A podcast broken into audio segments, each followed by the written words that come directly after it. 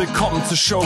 Leadership is a Lifestyle direkt in dein Ohr. Ganz egal, wo du grad bist, ganz egal, was du grad machst. Das ist alles, was du wissen musst, zusammengefasst.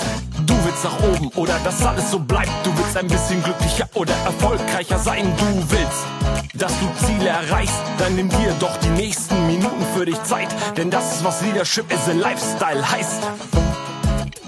Herzlich willkommen. Schön, dass du heute wieder dabei bist in meiner Show. Heute geht es um ein Thema, ja, über das ich mich das ein oder andere Mal echauffiere. Merkt ihr den Begriff? Ja, ich denke, was will der mir eigentlich sagen? Der kommt nicht auf den Punkt. Und ich würde mich viel mehr freuen, wenn mir jemand eine Botschaft gibt, eine Information gibt, die klar und deutlich ist und die ich auch verstehe. Ich selber, ich bin ein sehr direkter Mensch. Ich komme auf den Punkt. Ich komme sehr schnell auf den Punkt. Und mein Gegenüber weiß in der Regel, woran er oder sie ist. Und manchmal nervt es natürlich auch, ich sag mal, weil das ganze Blumige drumherum fehlt. Ich bin nicht so ein blumiger Typ, ich bin ein sehr direkter Typ. Und das ist mir wichtig. Und zu diesem Thema möchte ich dir heute die KISS-Formel vorstellen. Ja, die KISS-Formel hat nichts mit Küssen zu tun, leider nicht, jedoch auch mit Beziehungen. Wie kannst du Beziehungen sinnvoll gestalten? Wie kannst du eine Botschaft so rüberbringen, dass dein Gegenüber sie versteht? Und vor allen Dingen, dass er oder sie das versteht, was du auch sagen willst und daraus nicht irgendetwas anderes interpretiert. Ja, da gab es, gab es Clarence Kelly Johnson, der diese sogenannte KISS-Formel erfunden hat. KISS bedeutet Keep it short and simple. Was der Begriff eigentlich schon sagt, halte es kurz und einfach. Das heißt, so kurz, dass der, dein Gegenüber versteht, was du meinst. Du kommst direkt auf den Punkt und es gibt wenig Interpretationsspielraum. Das zweite, die zweite Möglichkeit ist, keep it simple and smart. Das heißt, mach es einfach und schlau. Weil, ja, je einfacher und du kürzer es machst, desto intelligenter musst du auch sein. Keep it simple and straightforward. Mache es einfach und unkompliziert. Es gibt nichts Schlimmeres, etwas kompliziert darzustellen. Und ich kann dir sagen, du hast es sicher auch schon gemerkt, es gibt viele Leute, die Dinge verkomplizieren und du weißt nachher gar nicht mehr, worum es geht, obwohl es eigentlich im Endeffekt recht einfach war. Ja, und die vierte Möglichkeit ist Keep it simple stupid. Auf Deutsch, mache es einfach idiotensicher. Und zwar so idiotensicher, dass jeder genau weiß, was du meinst und dass du schnell auf den Punkt kommst und dass die Leute nicht groß überlegen müssen, was will der mir eigentlich oder was will sie mir eigentlich damit sagen.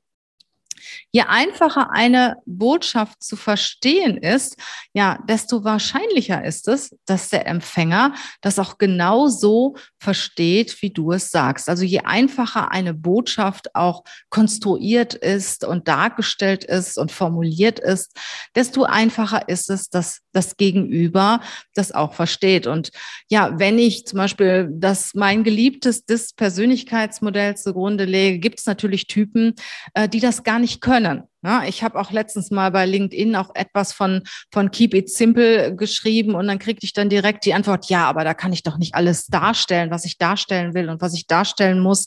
Und mein Gegenüber muss doch Hintergründe wissen. Muss er doch gar nicht. Es reicht doch, wenn du diese Hintergründe weißt und die Ergebnisse mitteilst. Ich habe das früher sehr, sehr häufig in Präsentationen erlebt. Dann haben die Leute, die sehr gewissenhaft waren, um nochmal auf das DISC-Modell zurückzukommen, die also meinen, sie müssen wirklich jedes Bit und Byte vorstellen und genau ihren, ihren, Erarbe ihren Weg darstellen, wie sie das Thema erarbeitet haben und so weiter, damit der andere das versteht. Aber die, viele Leute wollen das gar nicht. Also ich sag mal, die dominanten und und Initiativen Menschen, die wollen einfach das Ergebnis, die wollen, dass das Thema auf den Punkt gebracht wird und dass sie sehr schnell verstehen, was damit gemeint ist. Und sehr, sehr viele Top-Manager sind dominant und wären sie normalerweise nicht dahin gekommen, wo sie sind. Und äh, dominante Menschen, die sind schnell. Die wollen schnell verstehen und finden es auch Zeitverschwendung, wenn du alles Mögliche erzählst, was gar nicht zum Thema gehört. Also, keep it simple and short. Ja, die Idee dahinter ist, komm einfach auf den Punkt und bring mit klaren, verständlichen Sätzen deine Botschaft an die Empfänger. Lass keinen Raum für Interpretation. Ja, dass die Leute sich überlegen, was will der oder sie mir eigentlich damit sagen? Ähm, was kann ich jetzt aus dieser Botschaft verstehen? Sondern bring einfach auf den Punkt, was du meinst. Du kannst auch Missverständnisse vermeiden, wenn du kaum Interpretationsspielräume lässt, weil ganz klar, du hast die Botschaft ganz klar und unmissverständlich, ja, auf den Punkt gebracht. Und je kürzer eine Aussage ist, desto eher kann sie auch vom Gegenüber erfasst werden. Wo wendet man denn diese KISS-Formel an oder wo wendet man das denn an, dass man short and simple ist? Ich sag mal, natürlich für mich als sehr initiativer, als dominanter Mensch im täglichen Leben. Ich möchte sehr schnell wissen, worum es geht. Ich will den, das Wesentliche schnell erfassen und das kann ich natürlich, wenn mir das Gegenüber die Informationen gut aufbereitet, auf den Punkt gebracht, überbringt. Dann verstehe ich, verstehe ich natürlich sehr, sehr schnell, was will derjenige mir mehr sagen. Im Marketing wendet man so etwas an, damit die Leute auch das Richtige verstehen. Im Verkauf, ähm, bei Präsentationen ist es natürlich ideal, wenn dein Gegenüber das versteht, was du auch sagen willst. Im Projektmanagement ist es ideal in jeglicher Kommunikation und in Texten. Und wie gesagt, ich wende das im täglichen Leben an und ich liebe es auch, wenn andere mit mir wirklich so sprechen, dass ich das schnell verstehe, dass sie schnell auf den Punkt kommen und wirklich mir das Wesentliche mitteilen und mich von dem Unwesentlichen befreien. Ich hasse Unwesentliches. Ich hasse unwesentliche Informationen. Die langweilen mich auch. Ja, und was ich auch nicht gut finde und was auch nicht, was auch nicht zu Verständnis führt, ist, wenn jemand viele Fremdwörter benutzt.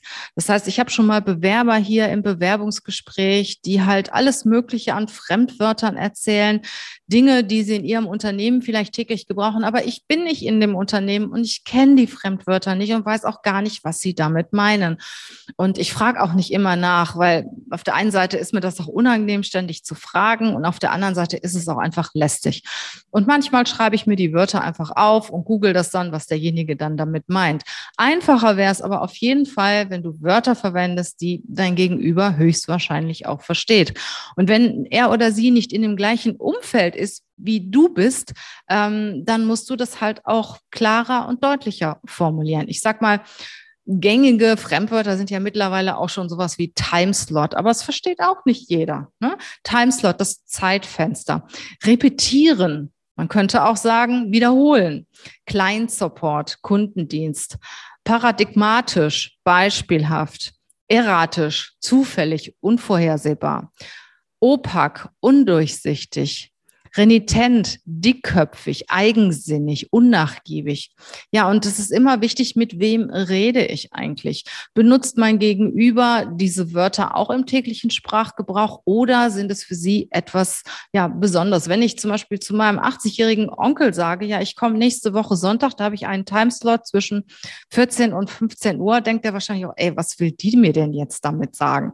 Also achte darauf, mit wem du sprichst und wie du mit dieser Person sprichst. Und es werden auch nicht alle Wörter richtig angewandt oder angewendet.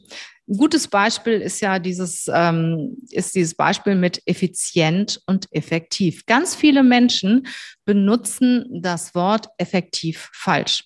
Ich habe heute sehr effektiv gearbeitet. Ja, was ist denn eigentlich der Unterschied zwischen effektiv und effizient? Ich sag's dir, wenn du effektiv bist, erledigst du eine Aufgabe. Aber es muss nicht unbedingt der sinnvollste Weg sein. Ich sag mal, du willst zum Beispiel eine Wand streichen und streichst sie mit so einem kleinen Pinsel und bist dann eine Woche dran. Dann hast du die Wand gestrichen, das ist effektiv, du hast das Ergebnis, aber du warst nicht effizient. Effizient wärst du, wenn du zum Beispiel einen großen, breiten Pinsel oder eine Rolle nehmen würdest. Oder sagen wir mal, du bist auf einer Familienfeier und es brennt auf einmal. Ja, effizient wäre es, du nimmst das Gemälde von der Wand und das teure Gemälde, Erbstück von der Großmutter, was weiß ich, und löscht mit diesem Gemälde den Brand.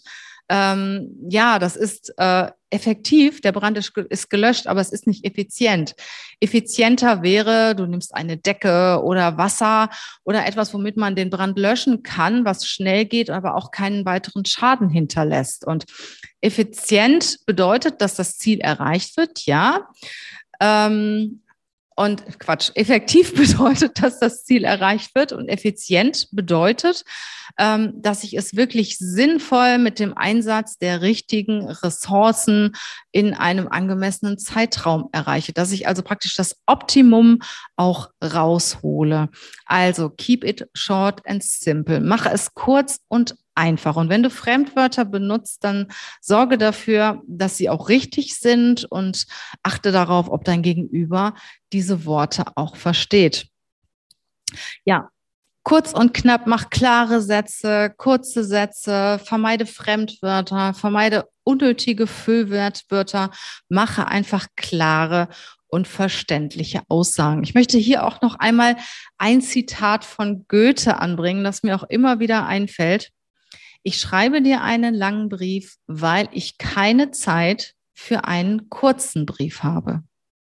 Damit sagt Goethe ganz klar, dass es schwieriger ist und ja, mehr Gedankenarbeit erfordert, einen kurzen Brief zu schreiben, etwas auf den Punkt zu bringen, als in einem langen Brief alle möglichen Gedanken äh, reinzubringen, wo aber der Empfänger gar nicht weiß, was will der mir einfach sagen oder was will sie mir sagen. Also, keep it simple and short.